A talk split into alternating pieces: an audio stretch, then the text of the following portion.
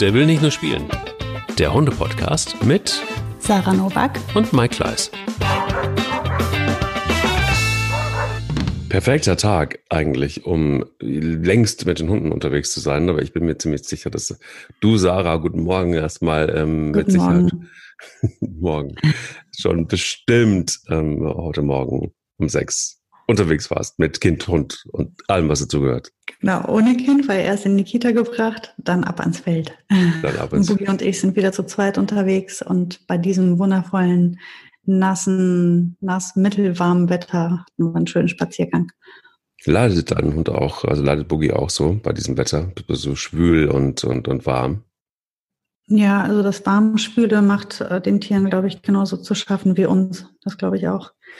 Und äh, also sie fühlt sich, glaube ich, am wohlsten, wenn es sowas wie 12 Grad hat.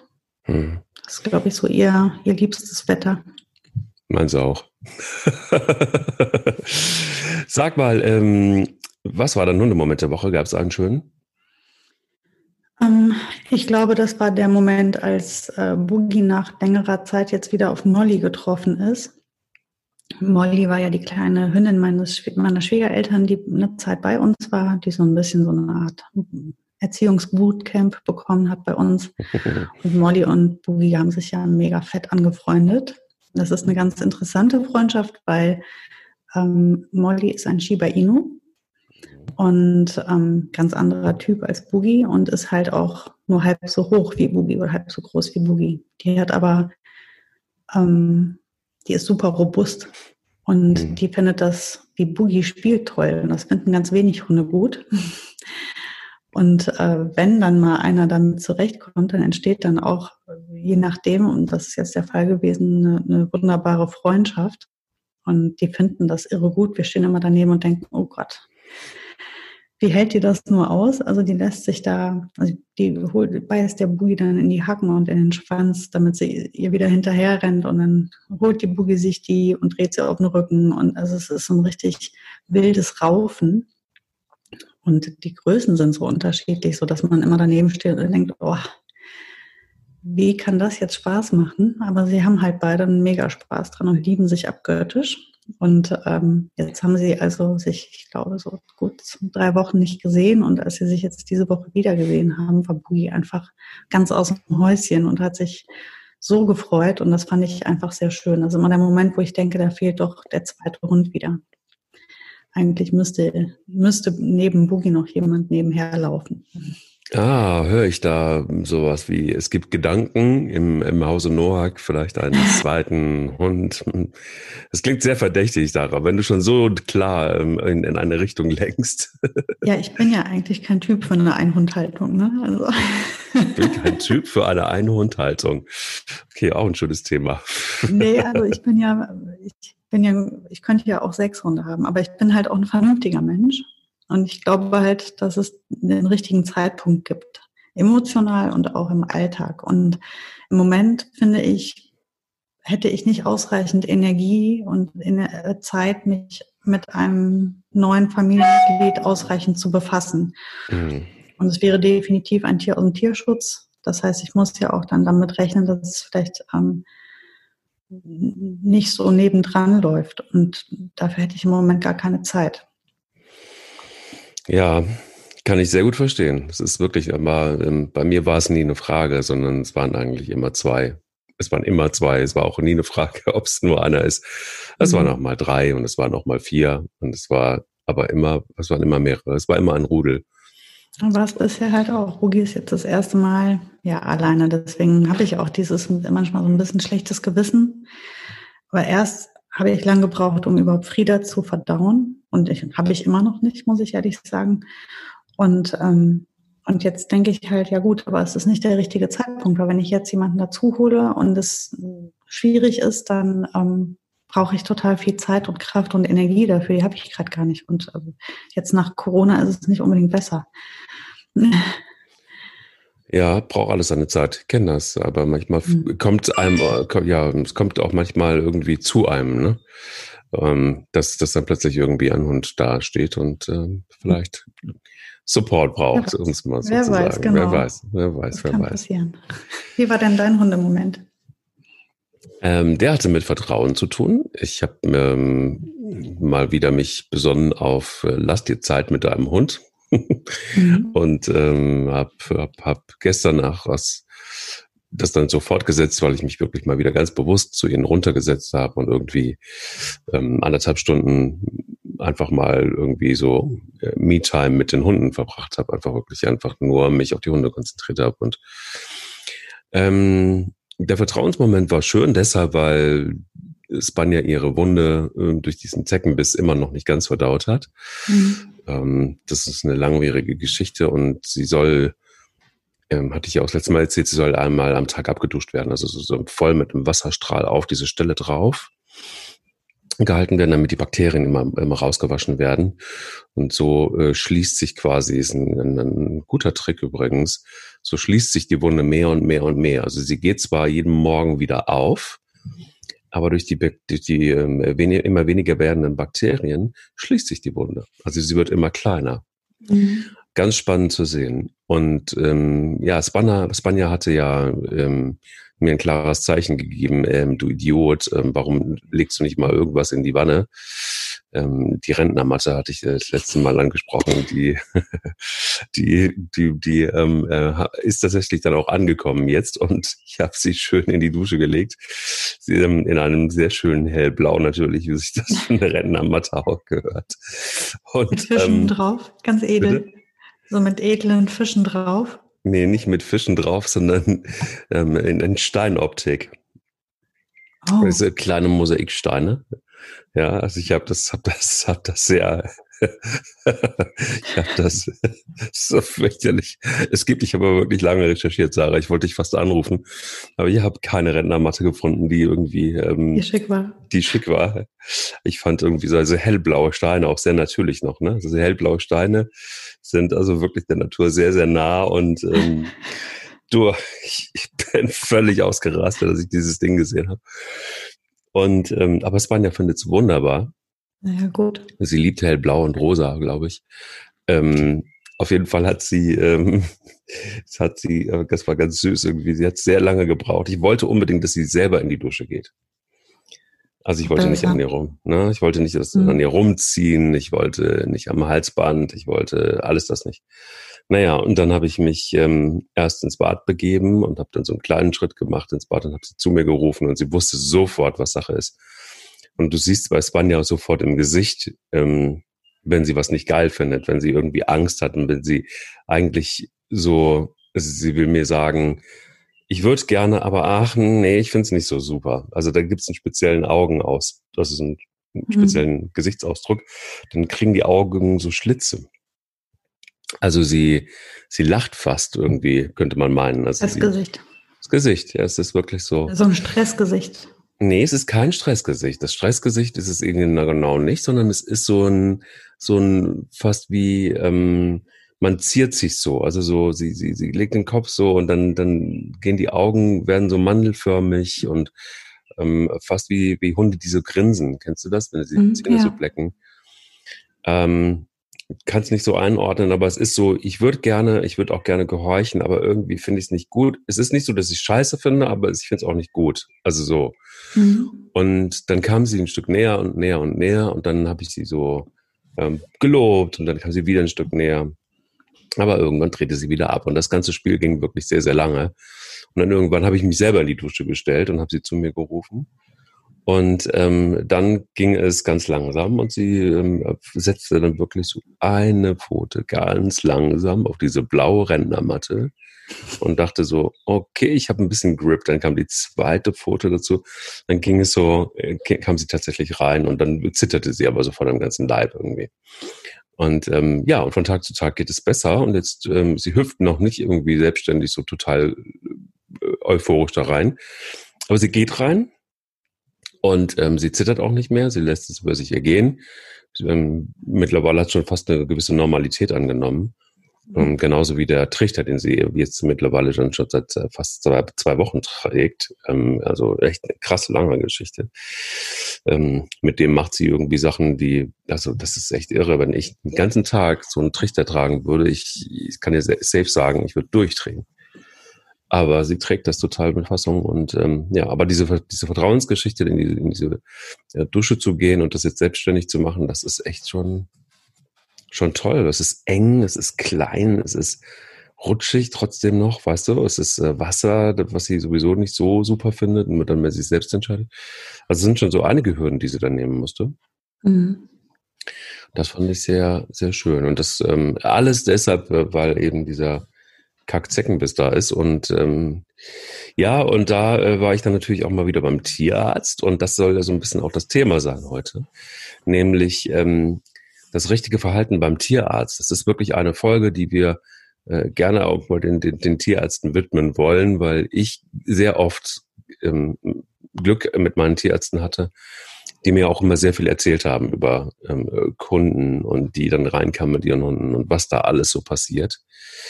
Ähm, teilweise wirklich auch Dinge, die nichts mehr mit Hunden zu tun haben, wo du merkst, dass der, ja, dass der Tierarzt streckenweise auch der Seelenklempner der Menschen ist.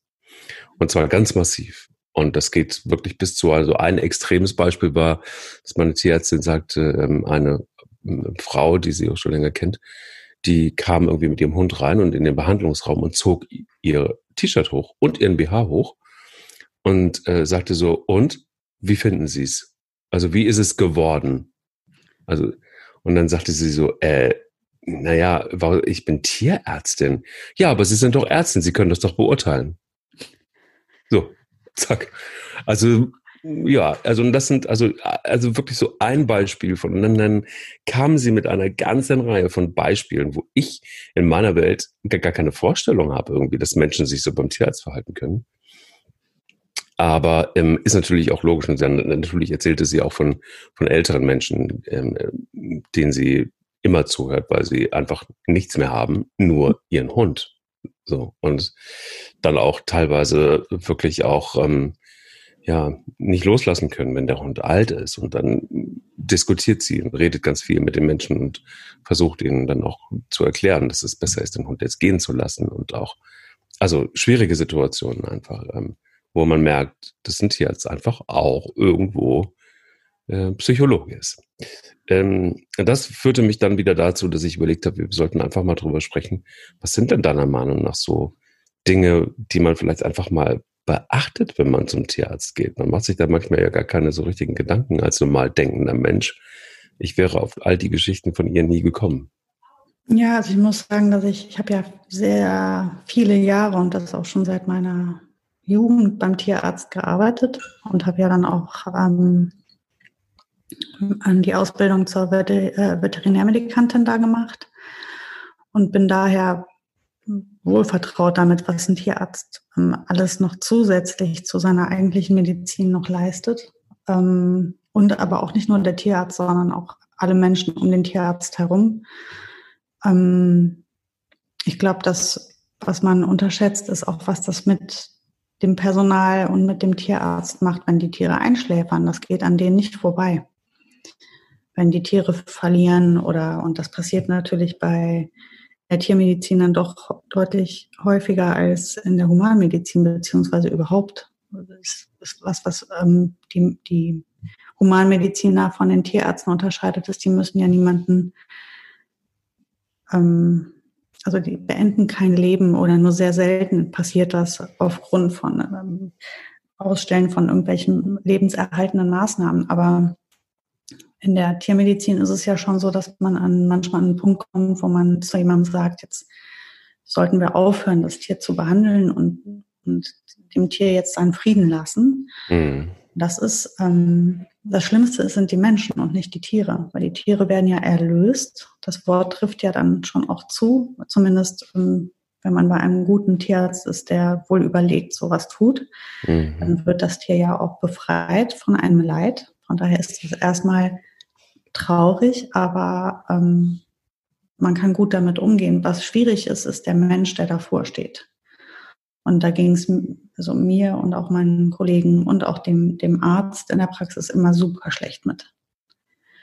Und das heißt, da ist eine hohe Belastung auf den, auf den Menschen, wenn die da die, diese ganzen Menschen begleiten dabei, wenn sie ihre Tiere gehen lassen. Mhm. weil jeder weiß, was das für eine Freundschaft ist. Und, und ich glaube, was immer passiert, wenn, wenn einer sein Tier gehen lässt, ist immer diese Frage, ob das richtig ist oder nicht.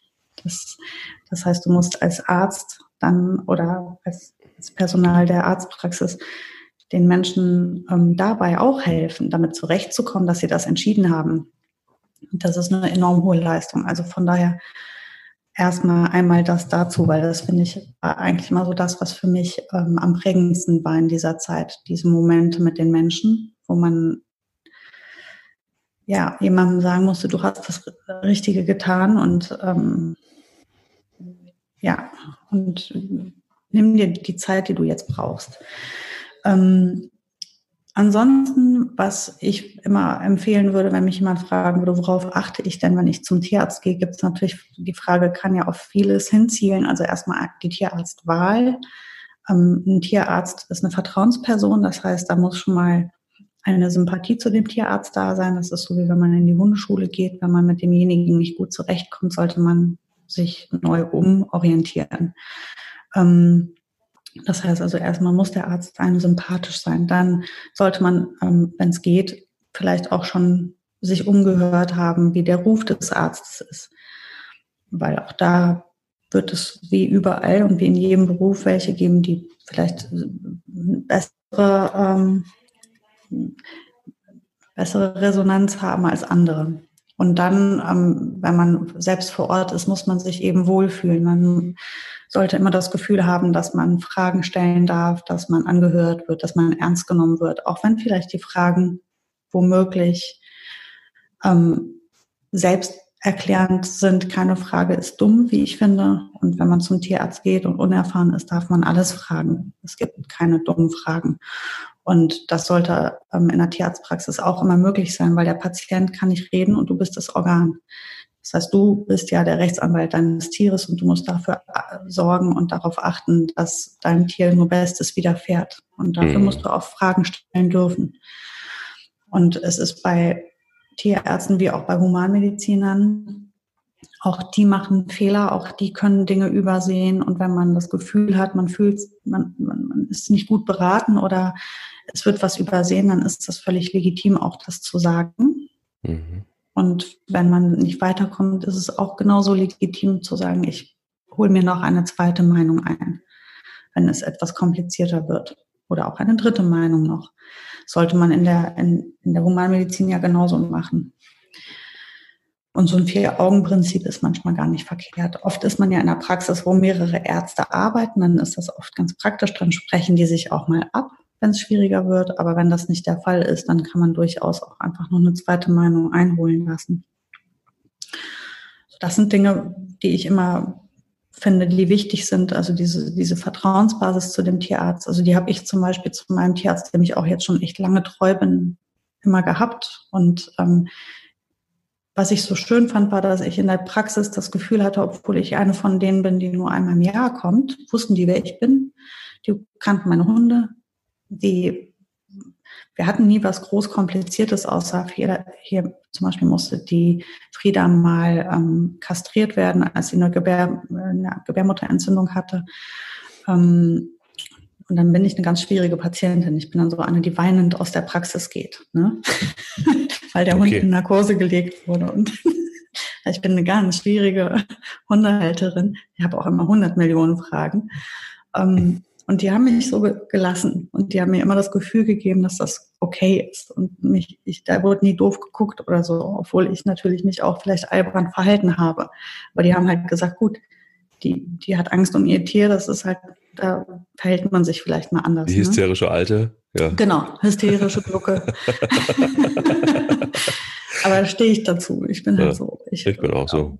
Ich gehe auch mit jedem Shishi gehe ich zum Tierarzt. Wenn ich irgendwas sehe, was mir komisch ist, dann gehe ich gucken lassen.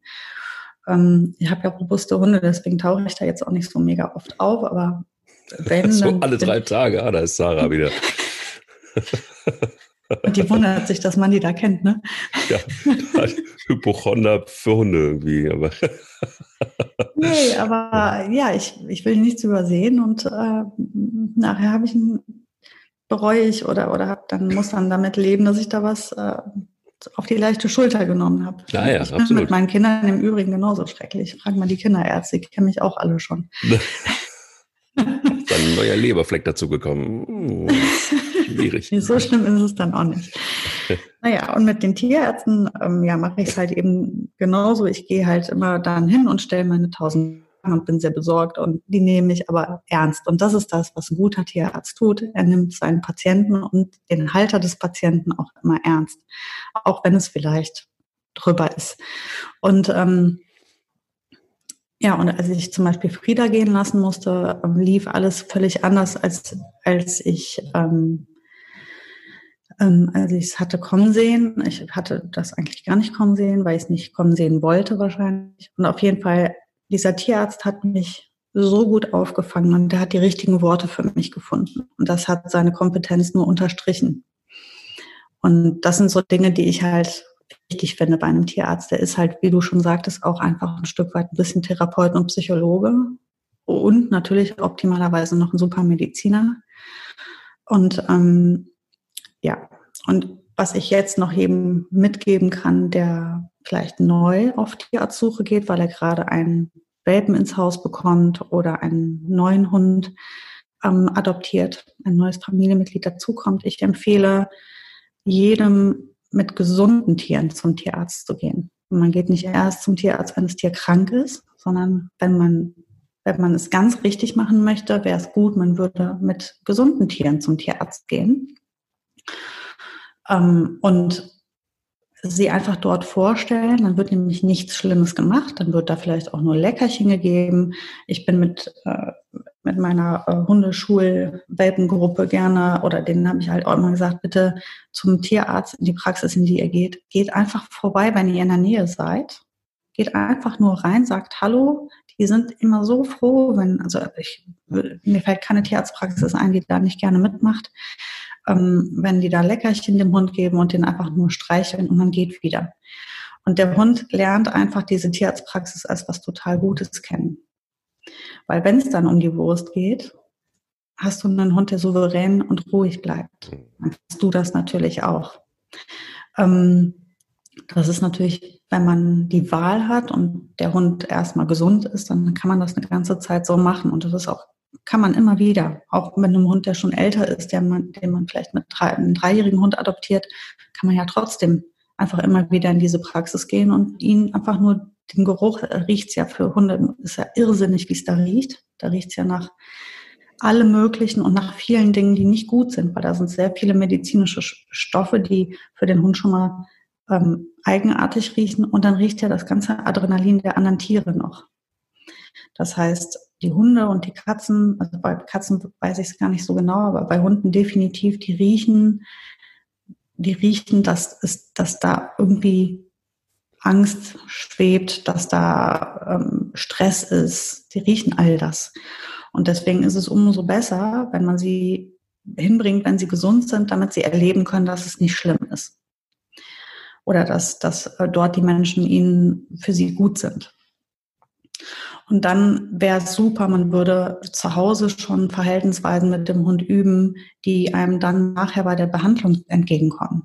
Das heißt, dass man mit Hunden zu Hause übt, die Pfoten anzuschauen, ganz in Ruhe, das völlig positiv zu verknüpfen, zwischen die Zehen gucken, ein bisschen an der Pfote drücken, ganz vorsichtig. Das gleiche gilt für die Ohren, die Augen und den Mund.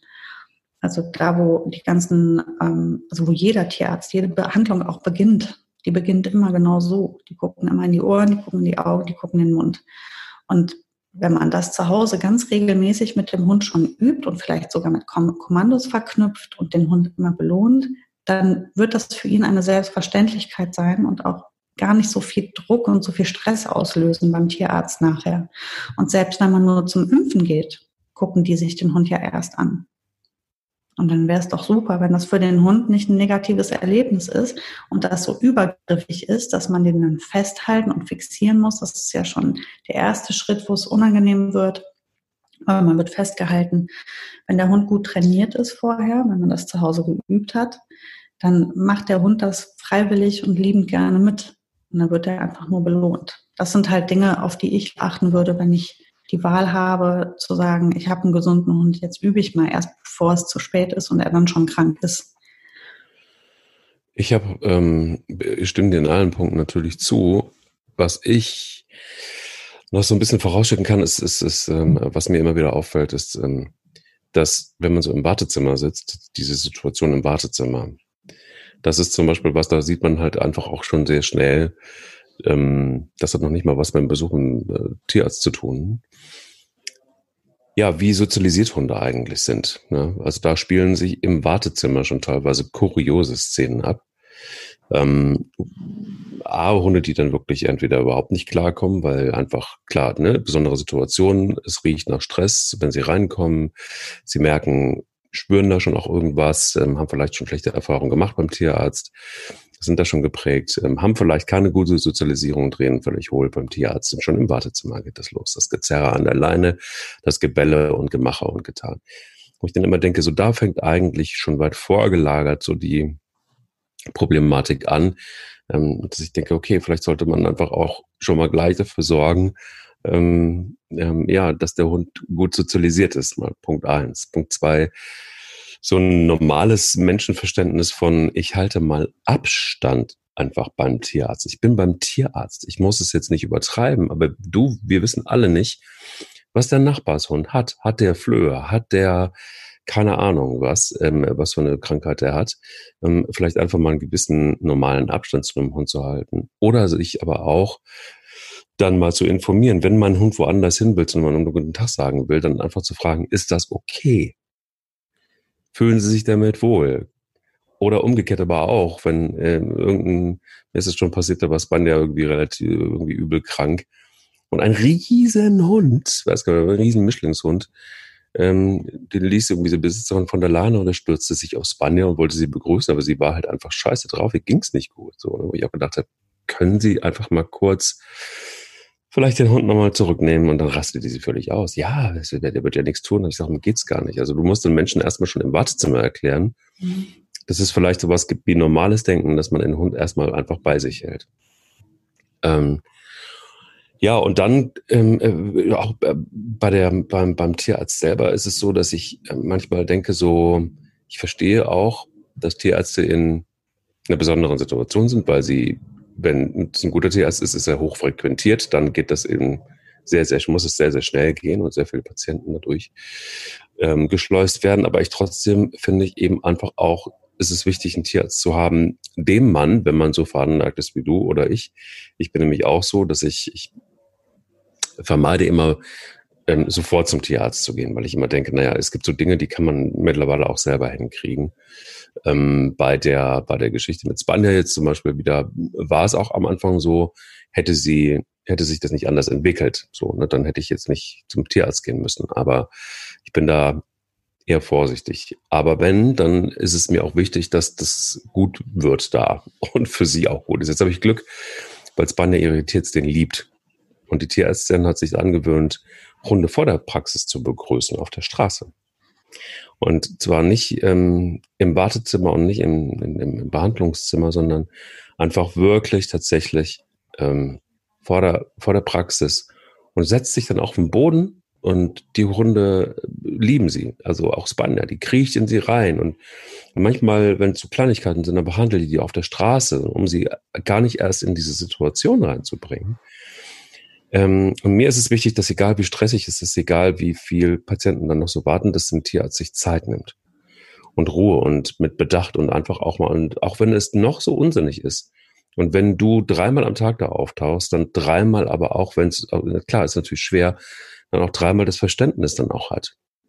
Ich erinnere mich einmal, da warte ich noch, das waren meine ersten Hunde und ich hatte irgendwo gehört und gelesen, dass es ganz gut ist, einem Hund irgendwie was zu geben beim Tierarzt, was er, was für ihn positiv ist. Also habe ich ihm, habe ich ihm damals ein Leckerli gegeben, so einfach. Da war er abgelenkt, war so ein kleiner Knochen irgendwie.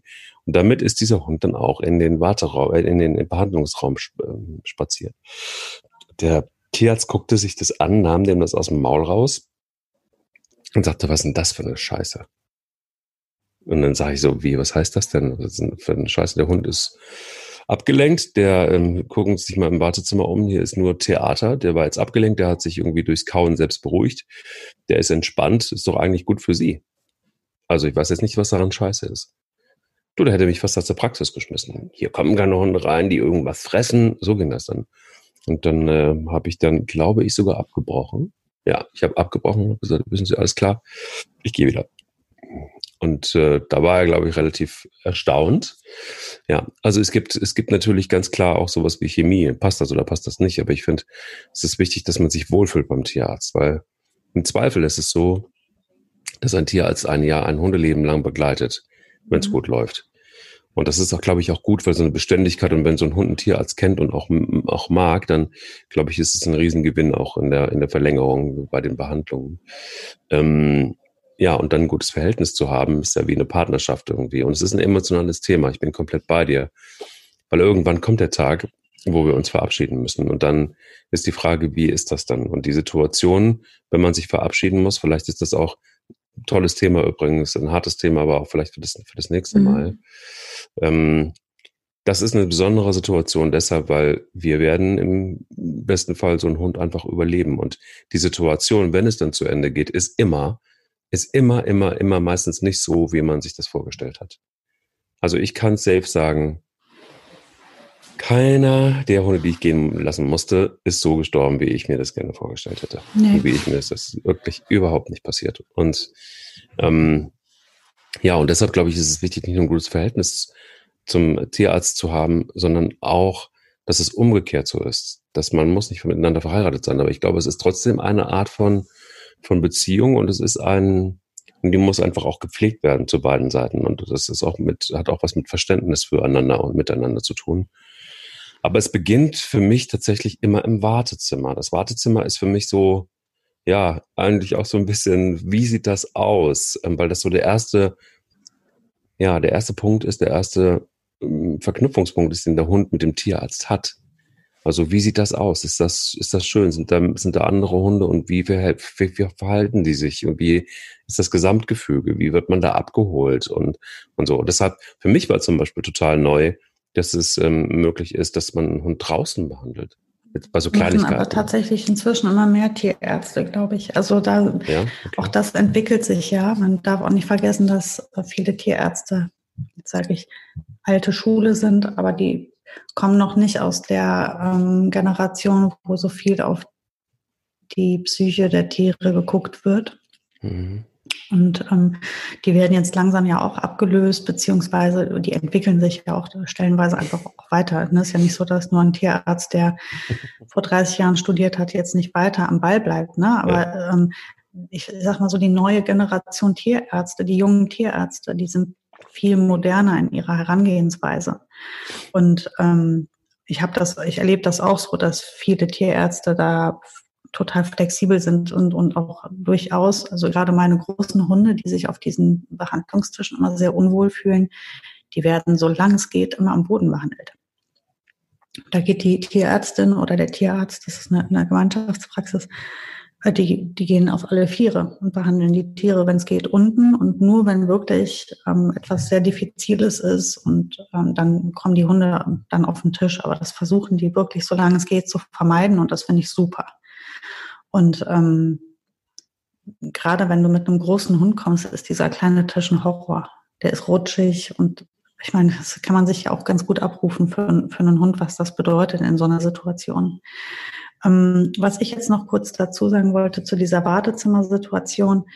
Ähm, ich habe Hunde erlebt, die waren die souveränsten, sozialisiertesten Typen, die du dir vorstellen konntest. Die rasten beim Tierarzt völlig aus.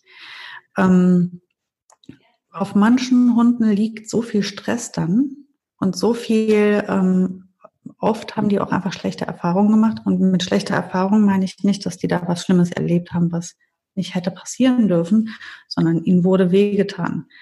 Ähm, und natürlich muss, musste ihnen dann wahrscheinlich wehgetan werden. Und ähm, ich erinnere mich, Bogi ist zum Beispiel ein Pechvogel gewesen. Das ist ein Hund, mit dem ich einmal im Jahr beim Tierarzt auflaufe, nämlich wenn geimpft werden muss. Ansonsten ähm, sieht man mich dort inzwischen gar nicht mehr. Aber in den ersten sechs Monaten haben die mich da mindestens einmal die Woche gehabt.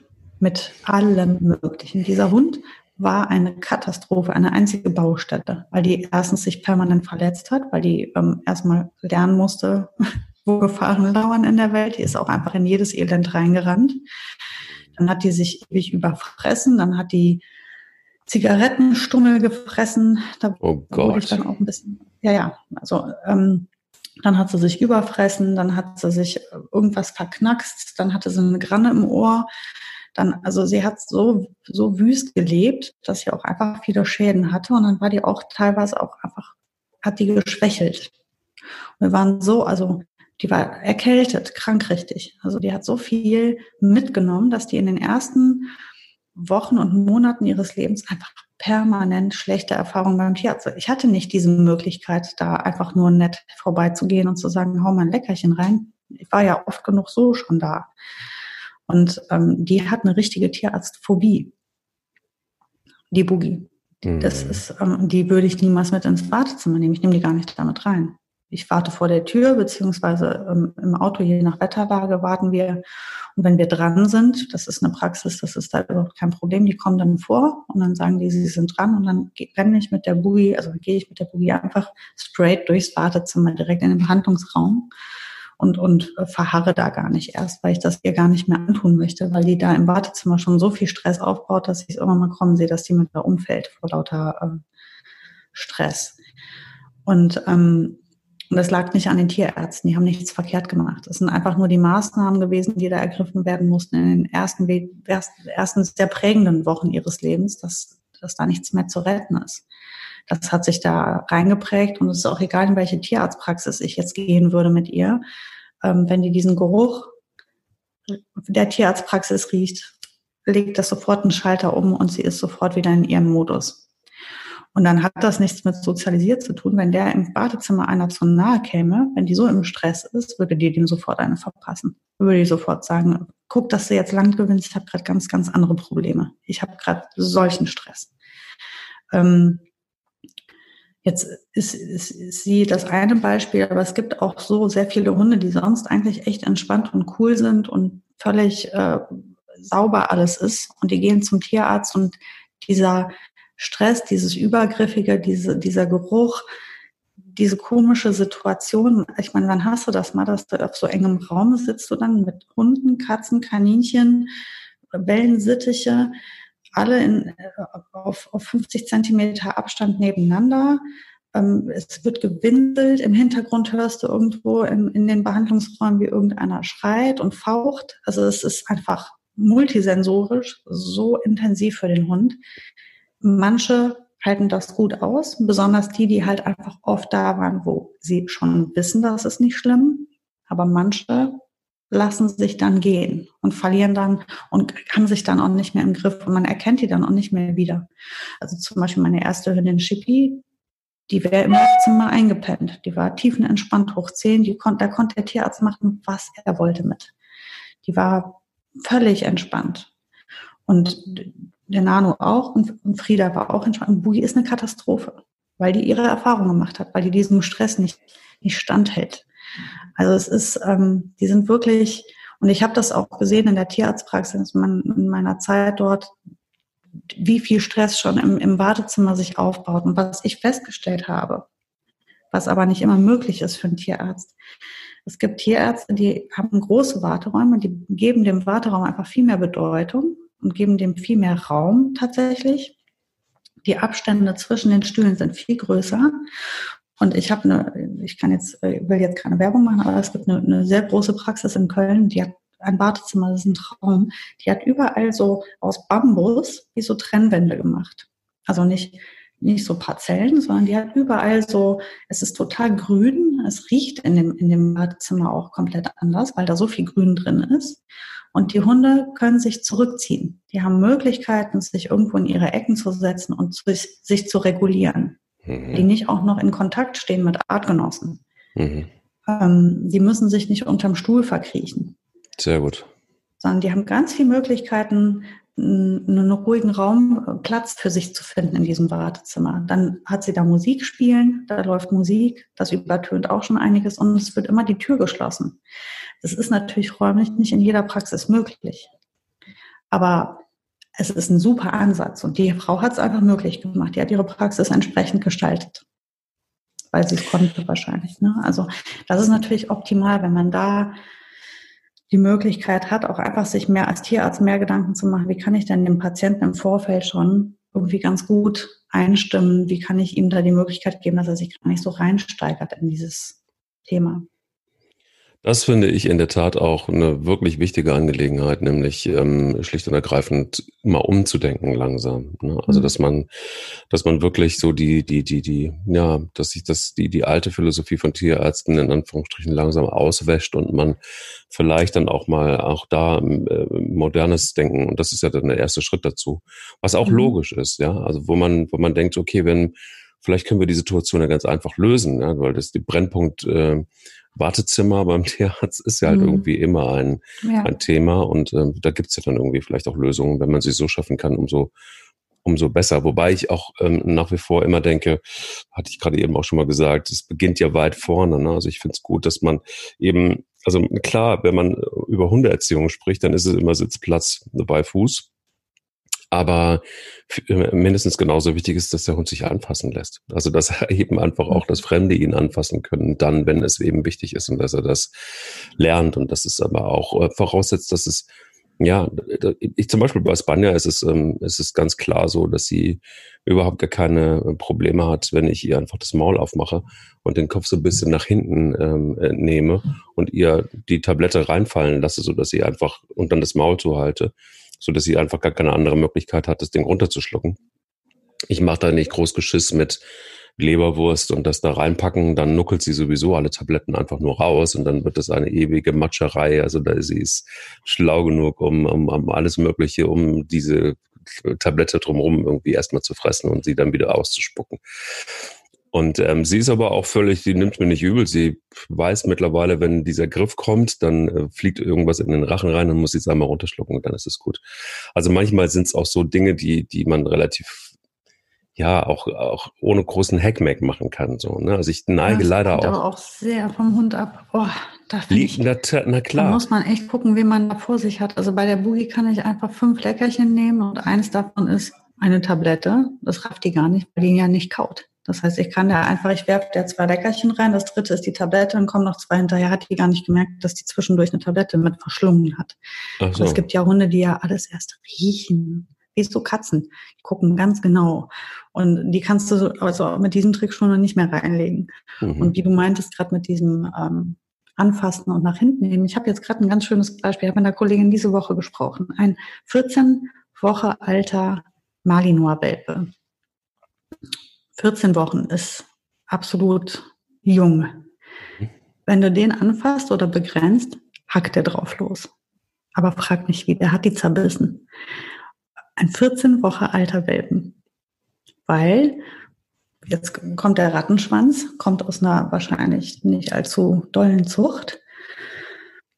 Das ist eigentlich genau genommen wissen wir auch keine wirkliche Zucht, also darf man nicht mal wirklich Zucht nennen. Und ähm, dort leben viele kleine Kinder und die haben den die ganze Zeit rumgetragen und die haben den die ganze Zeit, und das ist für, für manche Hunde auch einfach ein Albtraum, die haben den ganz viel begrenzt und ganz viel in den Arm genommen. Und jetzt hat er dann eine totale Allergie drauf mit 14 Wochen. Jetzt kriegt die diesen Hund ganz neu, die Frau. Und man müsste ja jetzt sagen, ja, ist doch alles hier sauber und rein. Das kannst du doch einfach mal ihm schön beibringen. Mach mal Maul weit auf. Ich, ich, ich halte dir das mal auf. Der würde die auseinandernehmen, wenn die das machen würde. Die muss ihm jetzt in Kleinstschritten beibringen, dass sie ihn anfassen kann, dass sie nicht von ihm will, dass sie ihn nicht hochnehmen möchte, dass sie an dem nicht rumquetschen möchte. Der geht schon so in die Abwehr. Der ist schon so, der hat schon, der hat's hat das schon so für sich äh, abgeschlossen, das Thema, dass der mit 14 Wochen jeden, der ihn irgendwie groß irgendwie begrenzt oder auch nur zurückhält, da beißt er einfach drauf los. Und Mali hat mit 14 Wochen auch schon Gebiss, was beachtlich ist. Und ähm, das mal zum Thema Vorleistung. Weil wenn du manchmal hat man, man, man bekommt manchmal Hunde, die haben einfach, da, da passt alles. Da kann man da so schön reinarbeiten, da kann man so schön da drauflegen. Und dann kommt, aber es gibt andere Fälle, wo man noch nicht mal weiß, wo ist denn jetzt dieser, also der Mensch, der dann vor dir steht mit dem Hund, der hat nichts falsch gemacht, der muss das jetzt nur ausbaden. Der bekommt jetzt also einen Hund, da reden wir dann nicht mehr davon, dass der dem beibringt, dass man dem in die Ohren guckt, den wollen wir jetzt einfach nur mal anfassen dürfen. Hm, ja. also das ist so, das ist so fallabhängig. Ne? Also man kann es so schwer, so schwer ähm, greifen. Also ich finde, man sollte immer alles versuchen. Man sollte immer, also jetzt auch dieser, dieser eine besagte Hund, das wird jetzt halt eine Höllenarbeit, den jetzt schrittweise wieder dahin zu bringen, dass der mal erst wieder, ich sag mal, auf genullt ist. Und dann können wir von genullt, können wir dann weiterarbeiten hin zu äh, der Situation, wie du sie eben geschildert hast, Maul, äh, Kopf nach hinten, Maul auf, Tablette rein, Maul zuhalten. Würdest du mit dem jetzt lieber nicht machen? Weißt du, was ich meine? Ja, ich verstehe, was du meinst. Ähm, äh, ich bin da, ja, also wie soll ich das ausdrücken jetzt? Hm, sag einfach, ja genau. ähm, also manchmal denke ich mir so wirklich, ähm, es gibt doch so, aber ich, ich denke dann, ja, wie soll ich also Menschenver also so, so Menschenverstand, denke ich mhm. manchmal. Mhm. Wo ist der? Es ist so, es ist so, so, so einfach manchmal, ne? Und, und, und, aber, aber es gibt, es gibt ihn so selten manchmal auch. Also, das Allercoolste in dem Zusammenhang ist ein Typ, so Mitte 50, der mir hier seit einiger Zeit im Wald begegnet. So ein, der sieht so ein bisschen aus wie Captain Iglo. Ah, süß. Ähm, nur in, in etwas jünger, so cool, immer so eine Bomberjacke an, aber in dem Alter, grau, grauen, längeren Bart, Bomberjacke, Jeans, so ein Hamburger Captain Iglo irgendwie. Ein Riesentyp. Ähm, bisschen kräftiger so, aber nicht dick. So, und der kommt dann, kam dann irgendwie mit so einem kleinen Golden Doodle Welpen dahergelaufen. So dieses Bild muss man erstmal irgendwie klarkriegen. ähm, ähm, und, und, und jetzt ist dieser Golden Doodle ist ähm, einfach jetzt mittlerweile so, so drei Monate, vier Monate irgendwie so. Und ist ein totaler Happy Dog. Also gut, ein Golden Doodle ist jetzt erstmal per se keine schwierige Rasse erstmal, aber er ist auch so, weißt du, so dieser Typ, wenn man sich mit ihm unterhält und der Hund, das passt einfach, weil du siehst, der ist total entspannt, der ist sehr klar, der ist aber trotzdem freundlich und er ist auch besorgt um seinen Hund. Aber der Hund läuft so mit, der Hund orientiert sich an ihm. Der Hund verhält sich super im, im Gesamtgefüge mit allen anderen Hunden. Der macht genau das, was ein Hund irgendwie tun muss. Er, er, er, er folgt seinen Instinkten, er folgt aber auch seinem Besitzer. Es ist alles irgendwie so. Dann guckst du dir den Typ an und denkst so, ja, klar. Der Typ ist klar, der ist irgendwie eine coole Socke, der lässt sein, der, der, der, der betüdelt seinen Hund nicht irgendwie die ganze Zeit der ist, ähm, hat halt irgendwie so ein normales Verständnis von, wie gehe ich mit einem Lebewesen um. Sei es Mensch, sei es Tier, sei es was weiß ich. Ähm, so, tut einfach gut, weil du dann, denkst, und dann gehst du um die Ecke und siehst ähm, andere Hundebesitzer, die völlig durchdrehen, weil eine Begegnung zum Beispiel, also da ne, Menschenverständnis oder, oder ja, ähm, eine Frau mit einer Schleppleine und an der Schleppleine hängt eine Schäferhündin. Die hängt da dran. An der Schleppleine. Das mhm. muss man erstmal schaffen. Und stranguliert sich fast. Ui. Ähm, so nach vorne gelehnt, weißt du, die, die Beine vorne, die Vorderbeine wollen nach vorne einfach und die hängt da drin und so. Ich denke, meine Fresse, zwei, dreimal passiert. Ich habe, kam mir der, der, der Gesichtsausdruck schon irgendwie, hm, nee, wusste ich schon, der Hund ist nicht koscher. War mir aber auch klar, die Frau auch nicht so richtig. Ich habe mir das Spiel so zwei, drei Begegnungen gehabt. Ich habe immer meine Hunde, die ich normalerweise nie so richtig, ich lasse sie dann bei Fuß laufen, aber nie festhalte, habe ich da festgehalten. Neulich waren wir wieder spazieren, wir haben sie wieder getroffen. Da sagt sie, äh, ja, die ist nur ein bisschen, Sie können sie loslassen, die ist nur ein bisschen stürmisch, ähm, aber sie will eigentlich nur spielen. Unser Lieblingsspruch, der will nicht nur spielen. Und genau so war es auch. Der will eben nicht nur spielen. Die wollte was anderes. Die wollte sich auf Bilbo stürzen. Und das hat sie auch getan. Also die Aussage der Frau die ist nur ein bisschen wild, die will eigentlich nichts Böses, die will nur mit anderen Hunden Kontakt und sie ist so nur sehr stürmisch.